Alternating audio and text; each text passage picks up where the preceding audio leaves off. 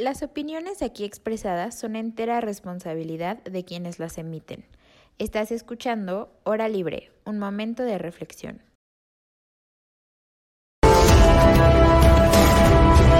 El comentario del día presenta. Tratamos de proponer ideas acerca de cómo resolver problemas súper filosóficos. Estamos haciendo algo. Primero tenemos que aprender a reconocer que existe o pueden ser las cuotas de género, pueden ser las acciones. Como seguir con el discurso, victimizándolos, seguir con eso. Por si a alguien no le queda este, del todo claro el concepto. ¿En dónde está mi sentido de pertenencia? No ha resultado esto de abrazos, no balazos. Y sobre todo por el, por el, por el significado que tiene, ¿no? Ya que el sueño americano se volvería a irse a vivir a un pueblo en México. Hora libre, un momento de reflexión. Comenzamos.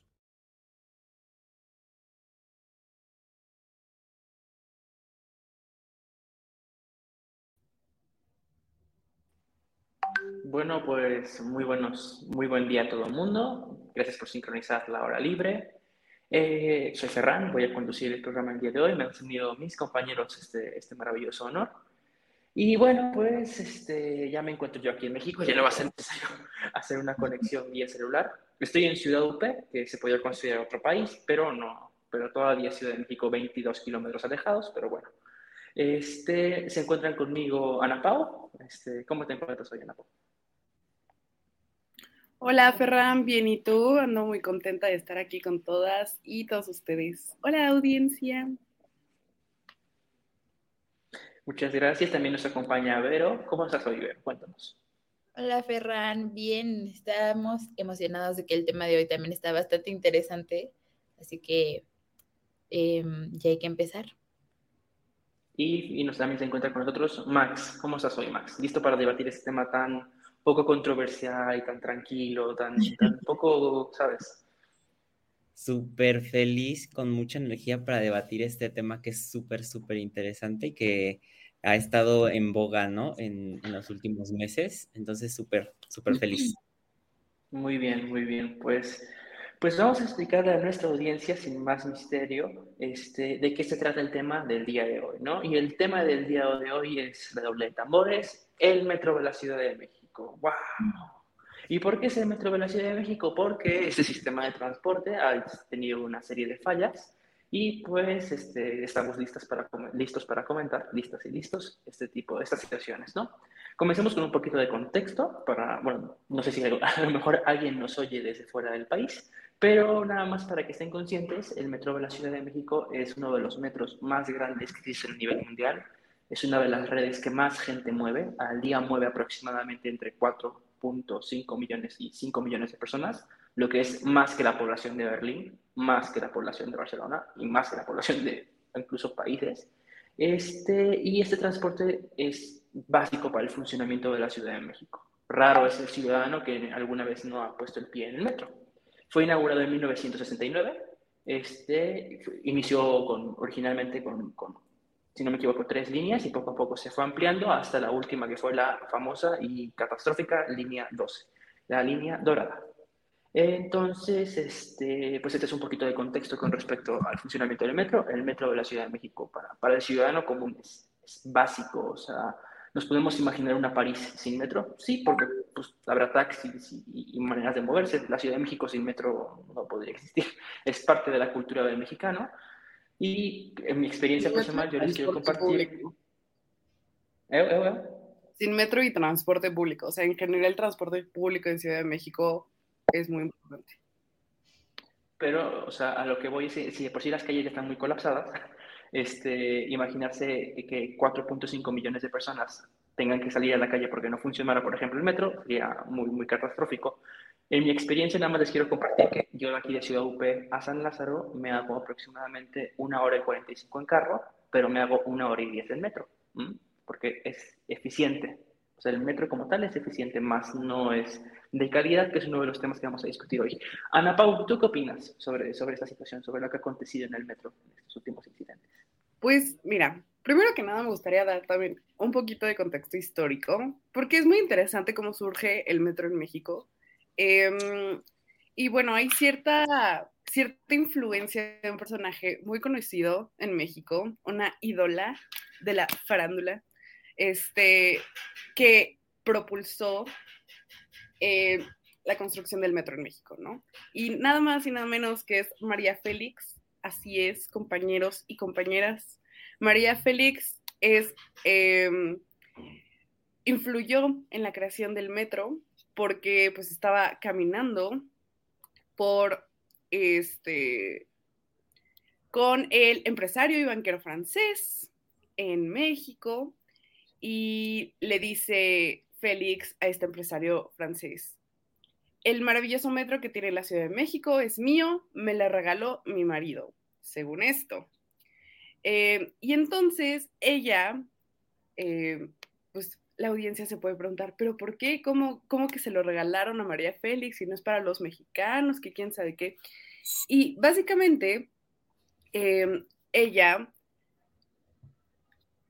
Jesús, ella le dijo a su marido como, pues mira, me gusta mucho México, pero no es una metrópoli porque no tiene metro. Y su marido movió, pum, pum, pum, cielo, mar y tierra. Las reuniones que se dieron del metro fueron en su casa, en Polanco, para el inicio de la construcción del metro. Este, el primer taladrazo de la obra se hizo en el suelo de donde cruzan la avenida Chapultepec y Bucareli. Y obviamente, como sabemos, esta representó un parteaguas para la ciudadanía y la movilidad social. Cabe resaltar un poco ya en términos económicos que si hay movilidad, eh, pues empieza a haber crecimiento económico dentro de esas ciudades. Entonces México, este, a través de esta misma movilidad, para aquellas personas que no tenían coche, les propuso una opción B a los trabajadores y trabajadoras de esa época para que puedan eh, tener una mayor movilidad en México. Entonces, este, el Metro de Ciudad de México empezó como un gran proyecto eh, social, un gran proyecto em, de infraestructura y un gran proyecto económico en sí mismo. Em, bueno, un poquito más adelante me gustaría hablar sobre este, cuál fue como el primer plan maestro del metro, pero por lo pronto me gustaría decir que el metro ha funcionado bien, el subsidio que se le da al boleto del metro es altísimo y gracias a eso muchísimos eh, trabajadores y trabajadoras pueden eh, adquirir un boleto del metro y poder movilizarse de la punta de una ciudad a otra. Eh, y punto número tres, arriba cuatro caminos. También esa es otra historia este, que me gustaría contar sobre cómo se modernizó la estación de Cuatro Caminos acá cerca de, pues, por el toreo y ya. Entonces, ese sería como mi primer saque. Ok, muchas gracias Ana Pau. Nada más adicional a lo que mencionas, que el metro de la Ciudad de México, si mal no tengo entendido, es el segundo metro más barato del mundo. Nada más está por encima el metro de Corea del Norte, el Pyongyang, que cuesta, o sea, creo que poquito, o sea, que, es casi, casi gratis, ¿no? Pero pues estamos hablando de un estado comunista. Pero en el caso de México, o sea, es uno de los sistemas de transporte más baratos a comparación con el resto del mundo. Max, pero este, ya nos habló esta Ana Pau sobre lo bonito que fue la creación del principio. Así que a mí me gustaría ir así un poco hacia el final. ¿Nos quieren explicar alguno de, de ustedes qué incidentes ha habido en los últimos este, años con, con, con, este sistema de transporte? El que, el que guste. Justo yo estaba leyendo en, en, la mañana como para el debate de hoy y demás, que desde hace 53 años no había accidentes en el metro que tuvieran víctimas mortales.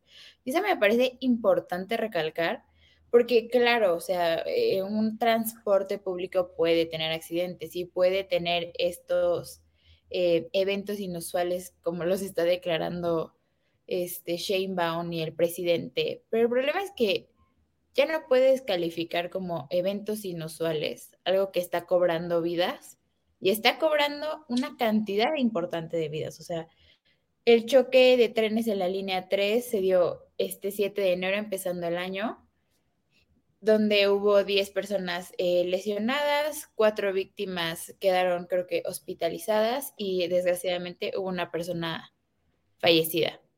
Después tenemos también el desplome de la línea 12 del metro, eh, el 3 de mayo del 2021, que ese fue como un, creo que la llamada de atención más fuerte que tiene y la caída de popularidad más fuerte que tiene Sheinbaum en su gobierno, porque es, es como decíamos, la, la famosa línea 12 que se construyó acarreada y se construyó queriendo en su momento, yo creo, por fines políticos, que hoy vemos que pues Totalmente. Está, está hecha de manera muy deficiente y con una calidad super, sumamente baja.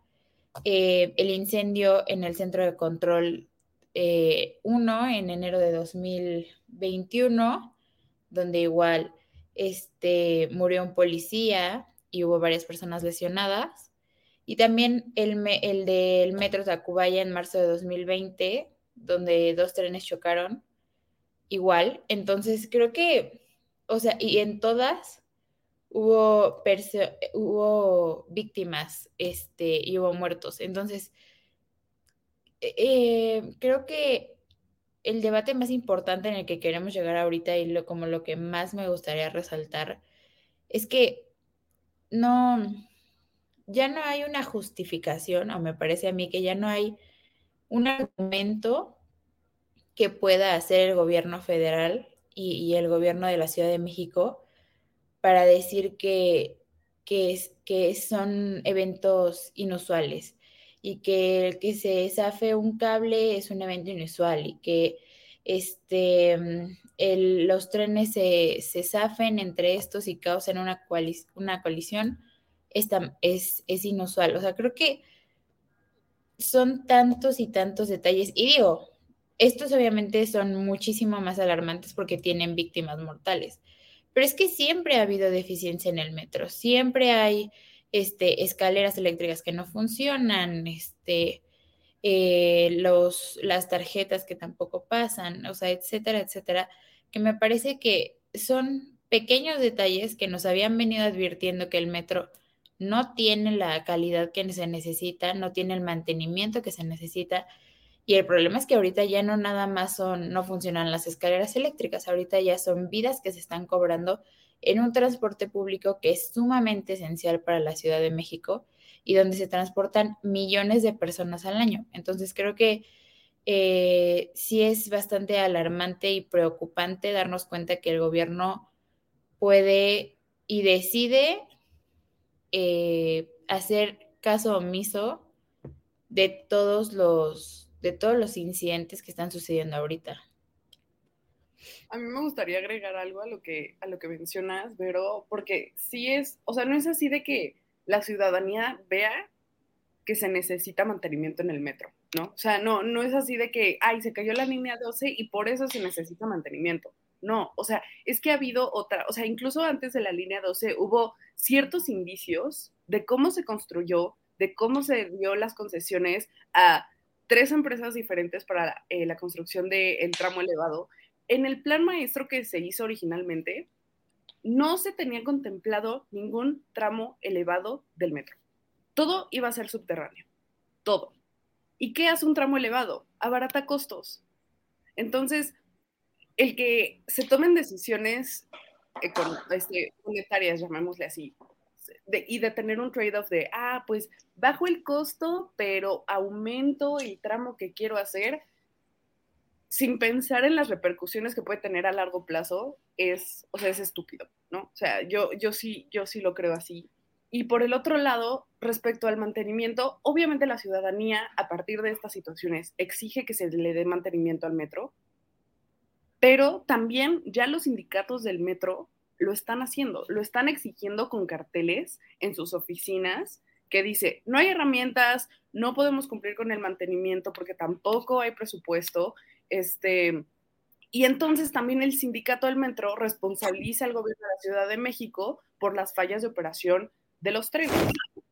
Más adelante podemos hablar sobre, este, sobre la mujer que, agarra, eh, que detuvieron por lo de las aspas de su lavadora, que también fue una tremenda injusticia, y también sobre el tema de militarización que se está dando dentro del metro, que no está sirviendo de absolutamente nada, porque siguen secuestrando a mujeres en el metro.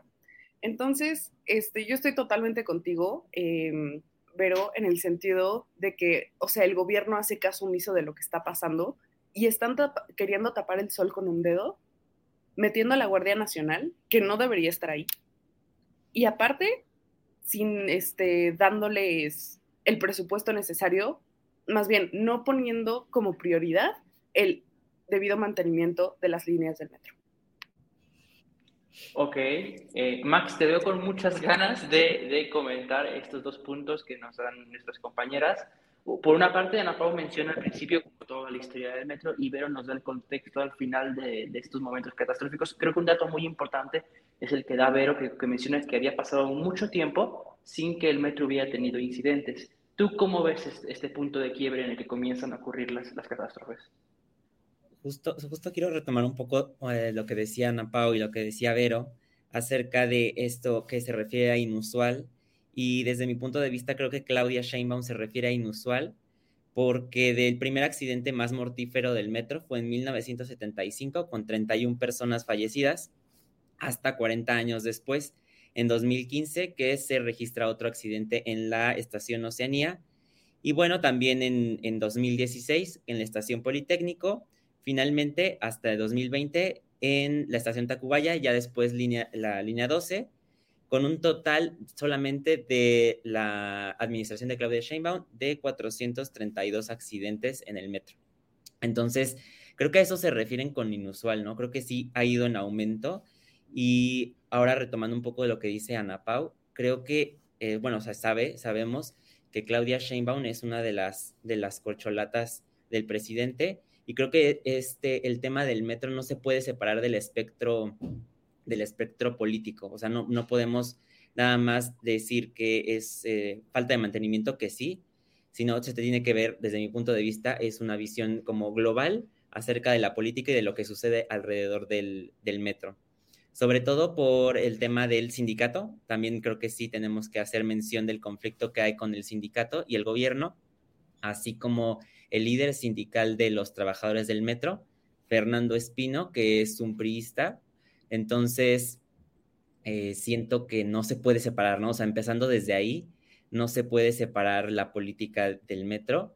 Sin embargo, creo que sí es necesario eh, retomar el asunto del mantenimiento y es aún más cuestionable acerca, y como ciudadano y todos los habitantes de la Ciudad de México y los usuarios de este, del metro, es cómo es posible que sigan existiendo este tipo de fallas si supuestamente se incrementó el presupuesto de 17 millones, 17 mil millones a 18 mil millones para el ejercicio de este, de este año al parecer. Entonces creo que sí, desde mi punto de vista, sí tenemos que entrar un poquito al, no quiero decir inusual, pero sí al, al papel político que está jugando esta, las fallas del metro y del los accidentes. Gracias. Max, miren compañeros, yo suelo ser un moderador bastante participativo, así que me voy a permitir este, expresar mi opinión con respecto a lo, a lo, que mencionan.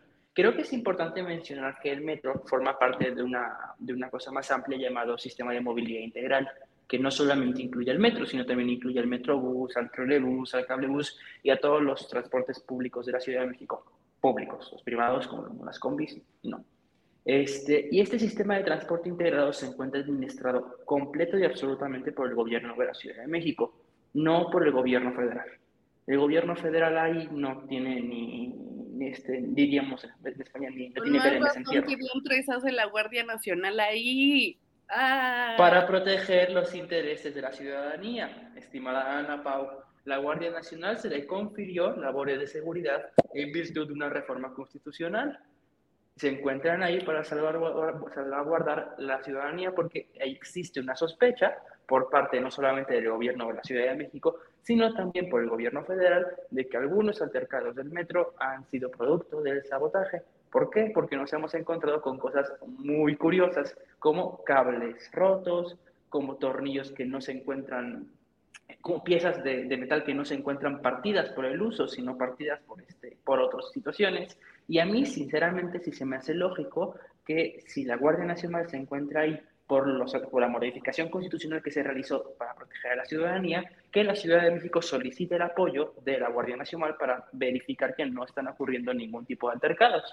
Así que esa es mi humilde opinión. Ah, tienen todo el derecho de comenzar a atacarme, pero, eh, pero, pero, no, no, no, no, pero, este, pero sí creo que la labor de la Guardia Nacional pues no es mala que se encuentre ahí pues vigilando que no ocurra ningún acto de sabotaje. Estamos todos de acuerdo que un acto de sabotaje en el metro es posible, o sea, y no sería ilógico, porque la principal perjudicada sería Claudia Sheinbaum. Entonces, ilógico no sería y posible es. Entonces, ¿qué tiene de malo que esté la Guardia Nacional ahí? O sea, el tema de la Guardia Nacional es la figura. O sea, obviamente mi tema con la Guardia Nacional es la figura militar que representa. Sin embargo, ahí te va lo que, o sea, por lo que yo creo que, ok, punto que la Guardia Nacional está ahí. Está ahí por el sabotaje y la fregada, ¿no? Este, a ver, hace dos semanas, una, eh, secuestraron a una niña de la, o sea, en el Metro Indios Verdes y la Guardia Nacional estaba ahí. O sea, la secuestraron y ahorita obviamente todavía no saben dónde está y todo eso, pero entonces si la Guardia Nacional también está ahí en beneficio de proteger a la ciudadanía, no creo, de verdad no creo que sean de esos de, ay, pues es que a mí me mandaron a ver sabotaje, no a ver secuestros, ¿sabes? O sea, eh, no se me hace lógico, en primer lugar. En segundo lugar, eh, me gustaría también retomar el tema de lo que decía Vero, del tema político involucrado. A ver, sí, esta, esta Claudia Sheinbaum es una corcholata, pero ¿qué hubo también antes que no fuera Claudia Sheinbaum? Estuvo el jefe de gobierno, Marcelo Ebrard, ¿y qué se hizo durante este, su administración? Se tenía que terminar el metro de la línea 12 sí o sí. Entonces, querer usar el metro o la política pública del metro, digámosle así, como una forma en la cual tú te puedas parar este, el cuello eh, para terminar la, línea 12 y decir, ay, bueno, es que mi gobierno lo hizo, que quién sabe qué. Híjole, eso también está medio turbio, realmente. O sea, el, que tú hayas decidido eh, priorizar terminar la obra rápido a que la construcción haya sido de calidad y bien hecha, porque vas a dejar tu cargo público y te urge que tú tengas la estrellita estrellada, es algo súper fuerte. Ahora, ¿qué otras tres figuras? Y yo creo que eso también lo hace un poco alarmante en términos políticos. ¿Qué otras tres figuras están involucradas en la, eh, la fatalidad de la línea 12? Está Ebrad y está este mm, Delgado, Mario Delgado, involucrados, los tres, al mismo tiempo. ¿Ok? Entonces, una vez que ocurrió la tragedia, pues no dudaron en echarle la culpa a la administración pasada que no eran ellos. ¿Y quién era la administración pasada que no eran ellos? Miguel Ángel Mancera.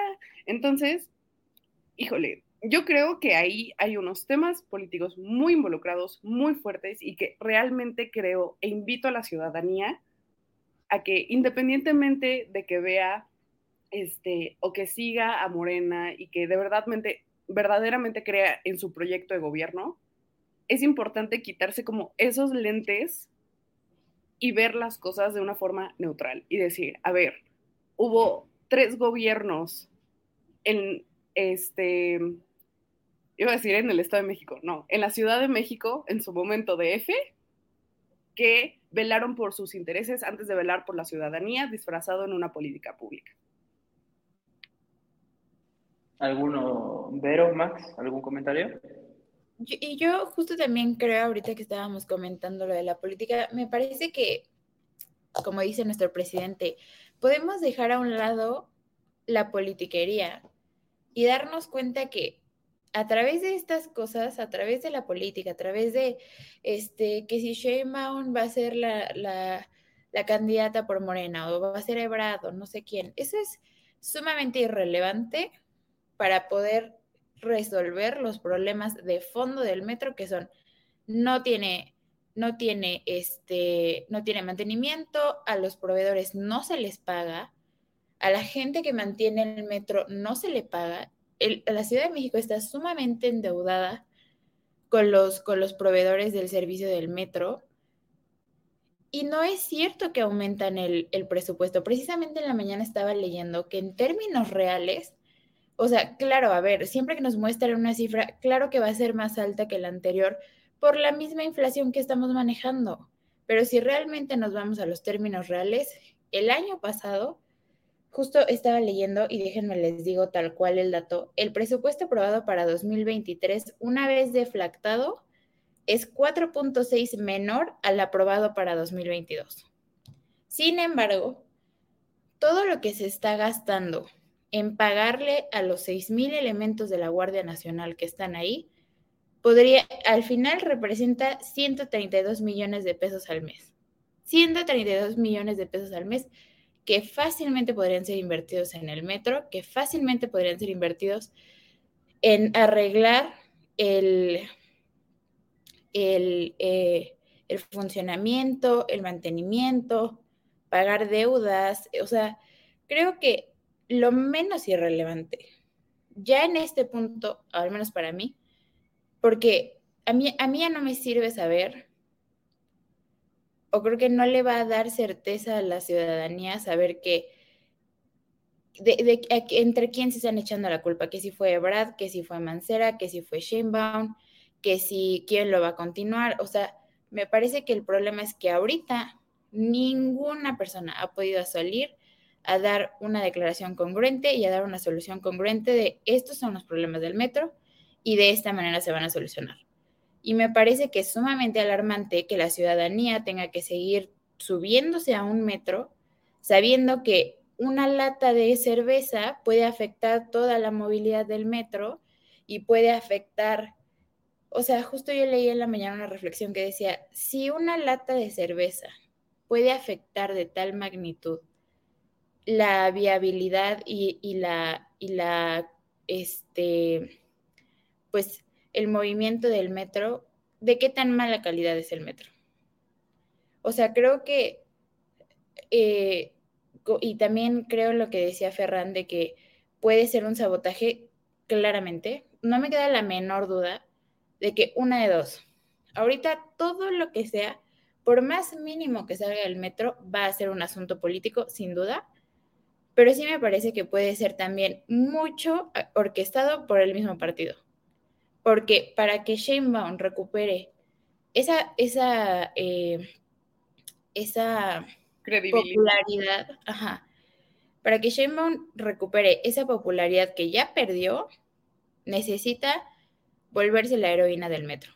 Y para volverse la heroína del metro es, ahora sí vayan a darle en la torre, desconecten cables, este, quítenme aquí, porque yo lo voy a resolver. O sea, eso me parece que sin duda puede ser una, y, tan, tan me parece viable que hoy que vemos a víctimas de los accidentes del metro, Sheinbaum y el propio presidente no hablan de las víctimas, o sea, no, no dicen las víctimas del metro.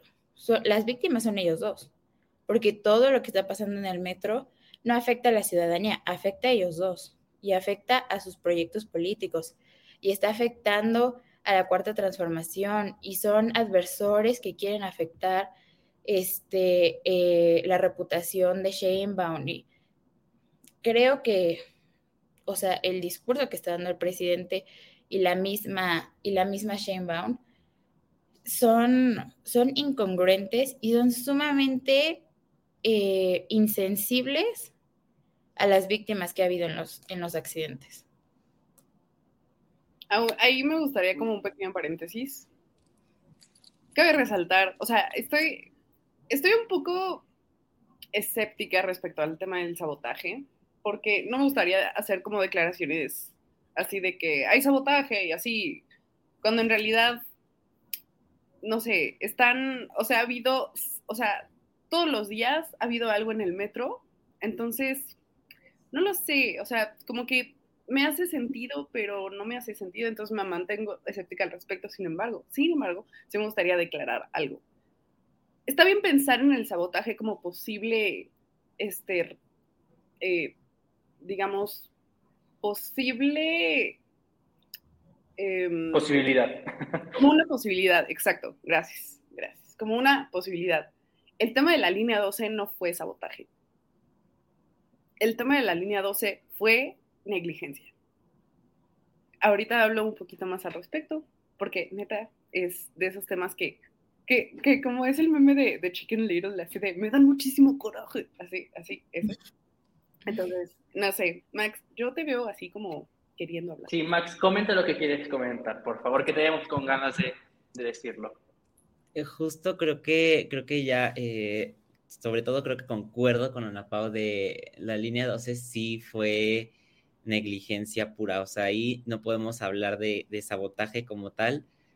Y ya después, bueno, iniciaron todos estos accidentes también eh, terribles. Entonces creo que eh, Shane Baum tiene, en vez de también como dice Vero, de andar diciendo este, que existe una campaña en su contra, creo que debería empezar a ocuparse, ¿no? O sea, a solucionar la situación de fondo y eso lleva, o sea, para mi parecer, directamente con el sindicato. Si existe algún intento o algún o alguna posibilidad, digamos, de sabotaje, quien conoce perfectamente de pies a cabeza el metro es el mismo es el mismo sindicato. Entonces creo que es necesario hacer eh, un, eh, una, una, mm, ¿cómo decirlo? Poder reunirse, por así decirlo, con el sindicato para solucionar sus peticiones que, bueno, se han visto últimamente mantas del sindicato mencionando que hace falta mantenimiento, hacen falta refacciones, hace falta un montón de cosas. Creo que de ahí empieza sobre todo si quiere mostrar que le, está, que le importa el metro. Y también volvemos a lo, de la, a lo de la Guardia Nacional. Creo que eso es para simplemente político, para darle cierta seguridad a los usuarios, cuando en realidad María Ángela, la, la, chava que, que, desapareció, ahí te da, lo que dicen a Pau es, te da la respuesta de que no, no funciona ahí la Guardia Nacional. Si, si realmente estuviera ahí la Guardia Nacional para proteger a los usuarios, esto no hubiera sucedido y después cuando ya es encontrada existe una revictimización de por parte de la fiscalía al asegurar que fue ella una eh, que fue una desaparición voluntaria de parte de, la misma María Ángela y no, no van a las, a las causas de fondo. Entonces también ahí me queda un poco para qué está ahí la, la Guardia Nacional si al día siguiente creo que llegó la Guardia Nacional el 7 de enero hubo un choque de, de entre, dos, entre dos vagones en el cual resultó una, una joven muerta, fallecida, ¿no? Entonces creo que es importante este, atender por los dos lados. Y por ejemplo, aquí nos mencionan que el jefe de gobierno que más presupuesto quitó el mantenimiento del metro fue Andrés Manuel para pasarlo a programas sociales. Entonces creo que eso es un, parte como la imagen de que sí lo que sucede en el metro es parte de, toda la, la, política, no nada más es técnico, sino si tenemos que como mm, analizar desde el punto de vista político, sobre todo porque yo creo que desde, si bien ha sido, si fue negligencia lo de la línea 12, creo que de ahí se ha arrastrado una campaña en contra de, de Shane Baum, que puede ser, o sea, que realmente es, es justa, es muy justa por los usuarios, pero por los usuarios del metro, no por los partidos opositores que lo han utilizado como bandera en contra del gobierno de Claudia Sheinbaum y se fueron los primeros, creo que los diputados panistas, los que se fueron a aparecer en la escena. O sea, y eso a mí me generó mucho coraje. No, Nada eso mal. Sí, o sea, estuvo pésimo y creo que, creo que es súper preocupante que, o sea, por parte el gobierno de la Ciudad de México no atiende eh, las, las, demandas de los usuarios y los partidos políticos opositores lo están usando como campaña para poder posicionarse en el, en, como candidatos a, incluso a la presidencia o al jef, a la jefatura de gobierno. Entonces creo que ahí los dos, los dos lados están como totalmente mal. Y yo, a ver, y yo, varias cosas, y ya, sí, oh, yo, varias cosas. Eh, sí es este, si nos vamos a la historia del, del, principio del principio del metro, quien lo inaugura es el regente de la Ciudad de México en su momento, este, del Rosal, el que se encargó de hacer la represión de, la, de, la, de los manifestantes en el México 68. Este, y después de eso, unos años después, la Ciudad de México se convierte en un ente autónomo, casi en un estado, llamado Distrito Federal. Y desde las elecciones el Distrito Federal es gobernada por el, por el PRD y ha sido gobernada por el PRD hasta la administración de Claudia Sheinbaum. Y fue este partido el que se encargó de administrar la situación en el metro. Y de este partido, a la figura que quiero destacar es a Miguel Ángel Mancera, porque Miguel Ángel Mancera fue el que acabó la línea 12 del metro y el que a mi opinión la construyó rápido y la construyó mal porque quería que fuera la, pues el, abanderado de, de, la, de su administración. Este, pues por su parte, como, como principal responsable, creo yo, a mi opinión, de la catástrofe de la línea 12 y de hecho del mantenimiento del metro, yo creo que es el senador Mancera porque pues, no le dio el mantenimiento que se merecía en ese momento. Sheinbaum, si bien no, este, no tomó las decisiones que podría haber tomado para evitar la catástrofe total, se encontró con un sistema de transporte colectivo que poco a poco se va despedazando. Y, y, siendo, siendo 100% honestos, o sea, analizando las cosas bien como tal, a ver, si te, si te entregan a ti un instrumento de un montón de años que no tiene mantenimiento y te toca de mantenimiento, pues es cuestión de tiempo ver por dónde van saliendo las grietas, intentar taparlas de manera desesperada hasta que no puedas tapar una, no puedas tapar otra y todo el sistema colapse. O sea, no estoy excusando a Claudia Sheinbaum del problema. Lo único que digo es que si las administraciones pasadas, en especial la de Mancera, no le dieron el mantenimiento suficiente al metro, entonces es normal que la administración siguiente herede los problemas. Y luego nos mencionan, oye, este, el que más recortó fue este, Andrés Manuel durante su este, estancia en la jefatura de gobierno. Eh, es una, sí, seguro, este, si el dato es correcto, pues seguramente lo recortó, pero el metro no comenzó a tener problemas desde la administración de Andrés Manuel, ni desde la siguiente, ni de la de Brad, sino comenzó a tener problemas con Mancera y al final con Sheinbaum. Eso por una parte. Y por otra parte, lo del tema de la Guardia Nacional son dos cosas distintas. La Guardia Nacional depende del gobierno federal y son recursos federales de, que se administran directamente del presupuesto de egresos este, y, el metro se administra por parte de la Ciudad de México y con los recursos que tiene, recibe y recolecta la propia Ciudad de México. Entonces, son cosas distintas. No podemos destinar un presupuesto de un lado a otro porque no son entes similares. Si el gobierno de la Ciudad de México dependiera del gobierno federal o el metro dependiera del gobierno federal, entonces sí podríamos decir, oye, vamos a pasar este presupuesto de un lado a otro. Ahora, a mí sí me causa más tranquilidad que esté la Guardia Nacional en el metro, checando que trate de no haber este, eh, eh, sabotajes. Claro, además eso es una, incluso puede llegar a considerarse este, una, ¿cómo decirlo? Un, eh, un, bueno, pues ya no, ya no tiene por qué haber sabotajes, porque ya está ahí la Guardia Nacional, ¿no? Ya si surgen más problemas, pues entonces ya no puede ser relacionado con eso, porque entonces, ¿qué está haciendo ahí la Guardia Nacional? A mí sí me causa tranquilidad que la Guardia Nacional esté ahí, porque esa es la labor que se les confirió a raíz de los graves problemas de seguridad y en general que hemos tenido en el país. ¿no? Y una cosa que hemos visto en esta administración es que, y podremos estar más o menos de acuerdo, podremos decir que no es lo correcto, podremos decir que sí, pero es que si hay problemas, el gobierno federal acude al ejército. Yo considero que el ejército es una, es una institución en la que podemos confiar y que es este, responsable. Y pues, oye, si hay problemas de corrupción para la construcción de una obra, pues se le ha otorgado al ejército. Que hay problemas de seguridad en la calle, pues entonces el ejército se encuentra patrullando la calle. Que hay problemas de seguridad en el metro, pues entonces mandamos a la Guardia Nacional. Yo creo que es un buen instrumento porque es precisamente este ente el que se encarga de administrar los problemas cuando no podemos manejarlos. O sea, para eso esa es la función del ejército. A lo mejor la gente tiene la, imagen de que la función del ejército es preservar la soberanía. Sí, es preservar la soberanía, pero también es actuar cuando tenemos una situación que se nos sale del control. Y definitivamente el metro se nos salió del control, porque no es aceptable que estén muriendo personas y porque no es aceptable que estén habiendo problemas. ¿Cuál es la solución? Acudir a una institución en la que confiamos, creo yo. Pero es que el problema es que no confiamos en la Guardia Nacional y tan no confiamos que el ejército tiene una educación completamente diferente. El ejército no va a preguntar. Y tan fue así, no va a preguntar quién es el culpable, y tan fue así que arrestaron a una mujer que se le cayó las aspas al metro, declarándolo, declarándolo este, que fue a propósito y fue sabotaje. O sea, creo que el problema, el problema de que la Guardia Nacional esté en el metro es que los problemas del metro no son 100% y no podemos declararlo que sean a raíz de sabotaje. Los problemas del metro son porque no hay mantenimiento, porque no hay presupuesto, porque hay un sindicato que no funciona de la manera que debería funcionar, porque los recursos son muy escasos Y la Guardia Nacional no va a conectar trenes. La Guardia Nacional no va a reequilibrar vías de, del metro.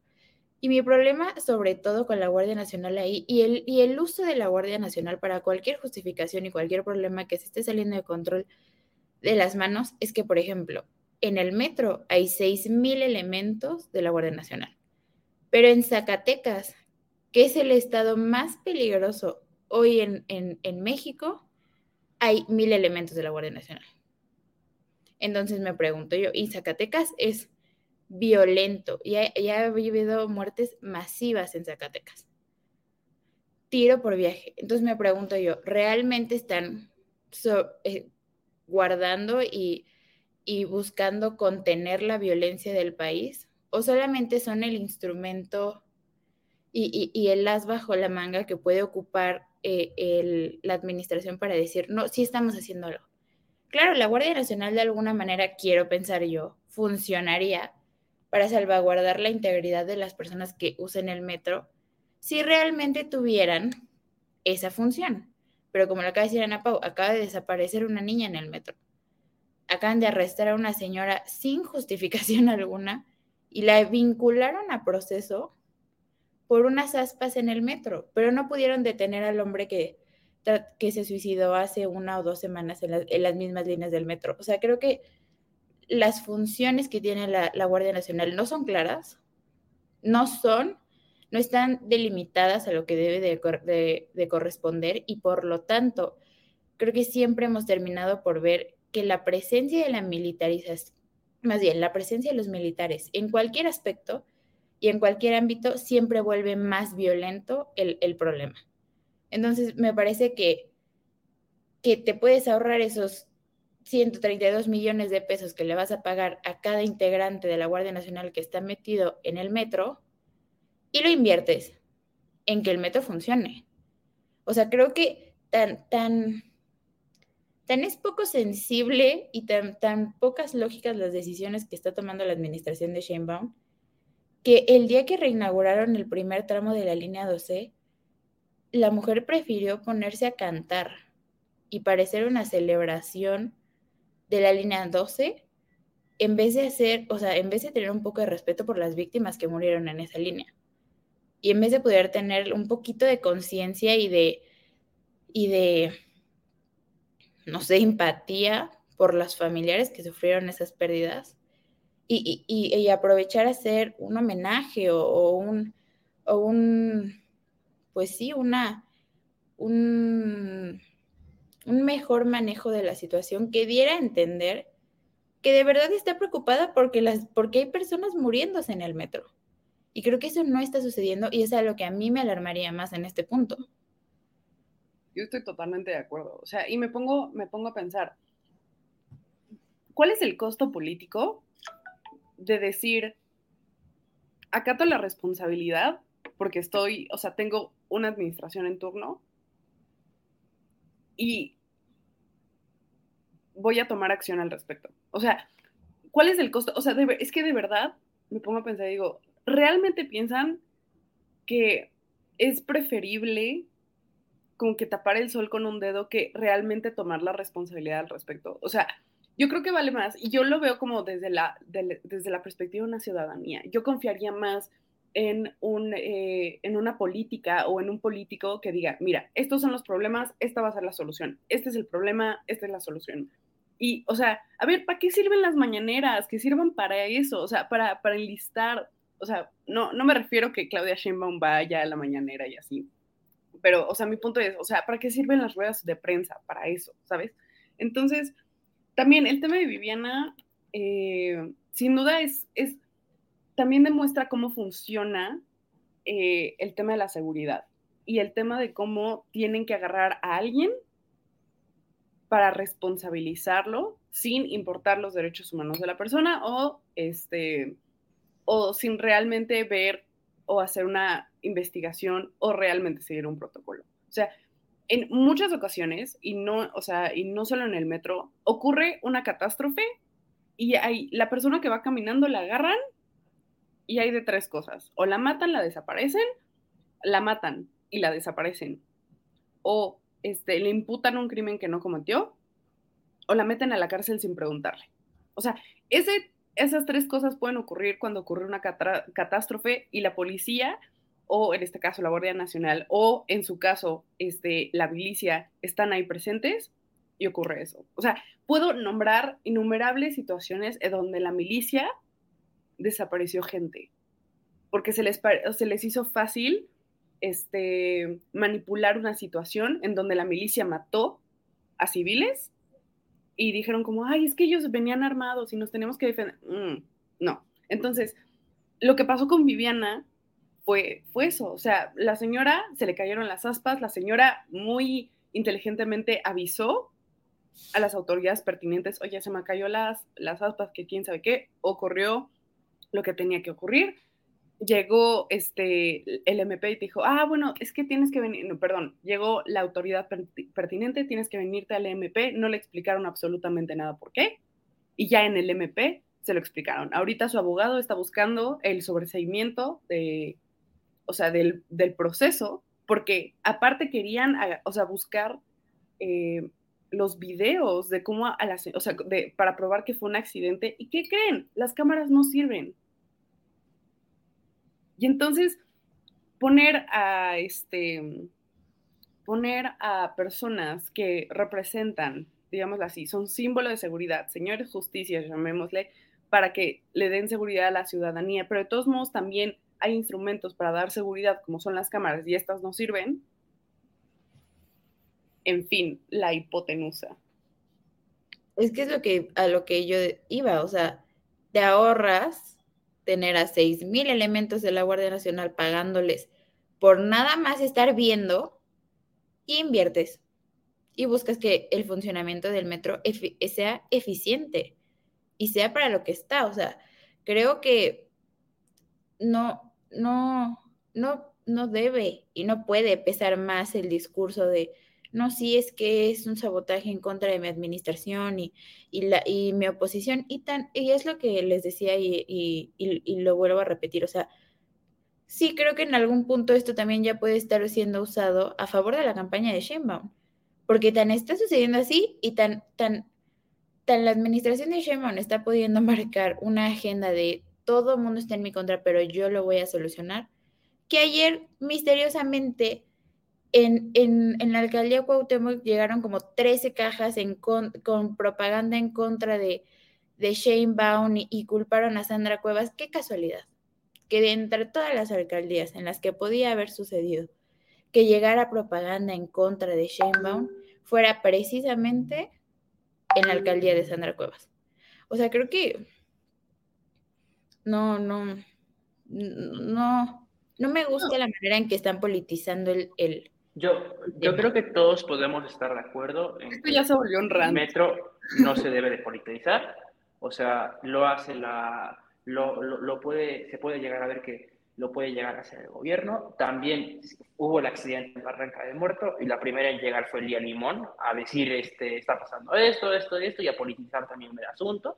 O sea, y por ambas partes ha habido intentos de ganarse a los votantes politizando las víctimas y politizando a personas intoxicadas. Y creo que todos estamos de acuerdo en que eso no es lo adecuado. Y también estamos de acuerdo en que se tiene que dar mantenimiento al metro y que hay que encontrar soluciones. Yo creo o sea, que es muy fácil ver los toros desde la barrera y decir, sí, están habiendo problemas, pero captando toda la dimensión del metro, de la cantidad de personas que lo transitan, de lo grande que es y de la falta de mantenimiento que tiene, opinión mía, a causa de las administraciones pasadas, ¿qué soluciones podemos proponer? Porque, insisto, es muy fácil quejarse y decir, oye, mira, ¿sabes qué? Está muy mal todo, todo, todo, todo, todo, mal, mal, mal, mal, mal.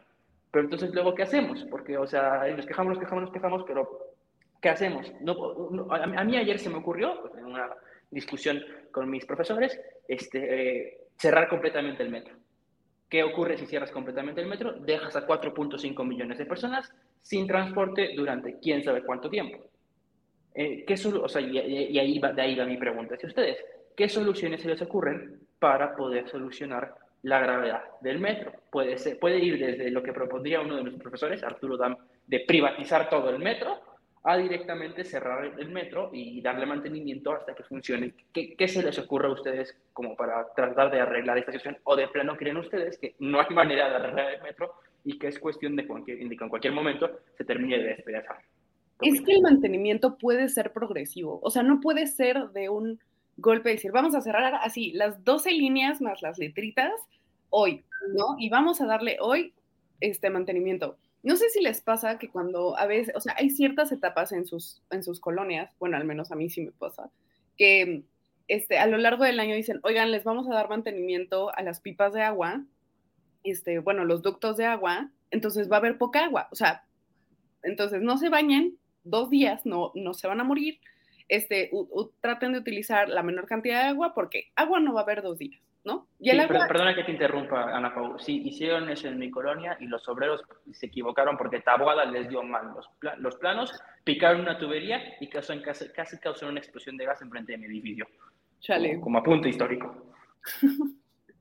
Entonces, yo creo que, o sea, como se hacen progresivos los mantenimientos en cualquier otra área de servicios públicos, creo que lo mismo puede aplicar con el metro. Es decir, a ver, este, estas, estas líneas del metro van a estar cerradas durante este calendario y dar un calendario de antemano para que la gente pueda este, prepararse y decir, mira, o sea, sí va a estar cerrado, pero vamos a aumentar el tránsito de metrobuses y de mm, ATPs y de otros tipos de transporte, parte del sistema de movilidad que tú mencionabas, Ferran, este, y solo va a ser un tramo de dos semanas. Si tú necesitas un justificante, por favor, este, escríbenos a este correo y te lo, te lo otorgamos. O sea, creo que hay formas.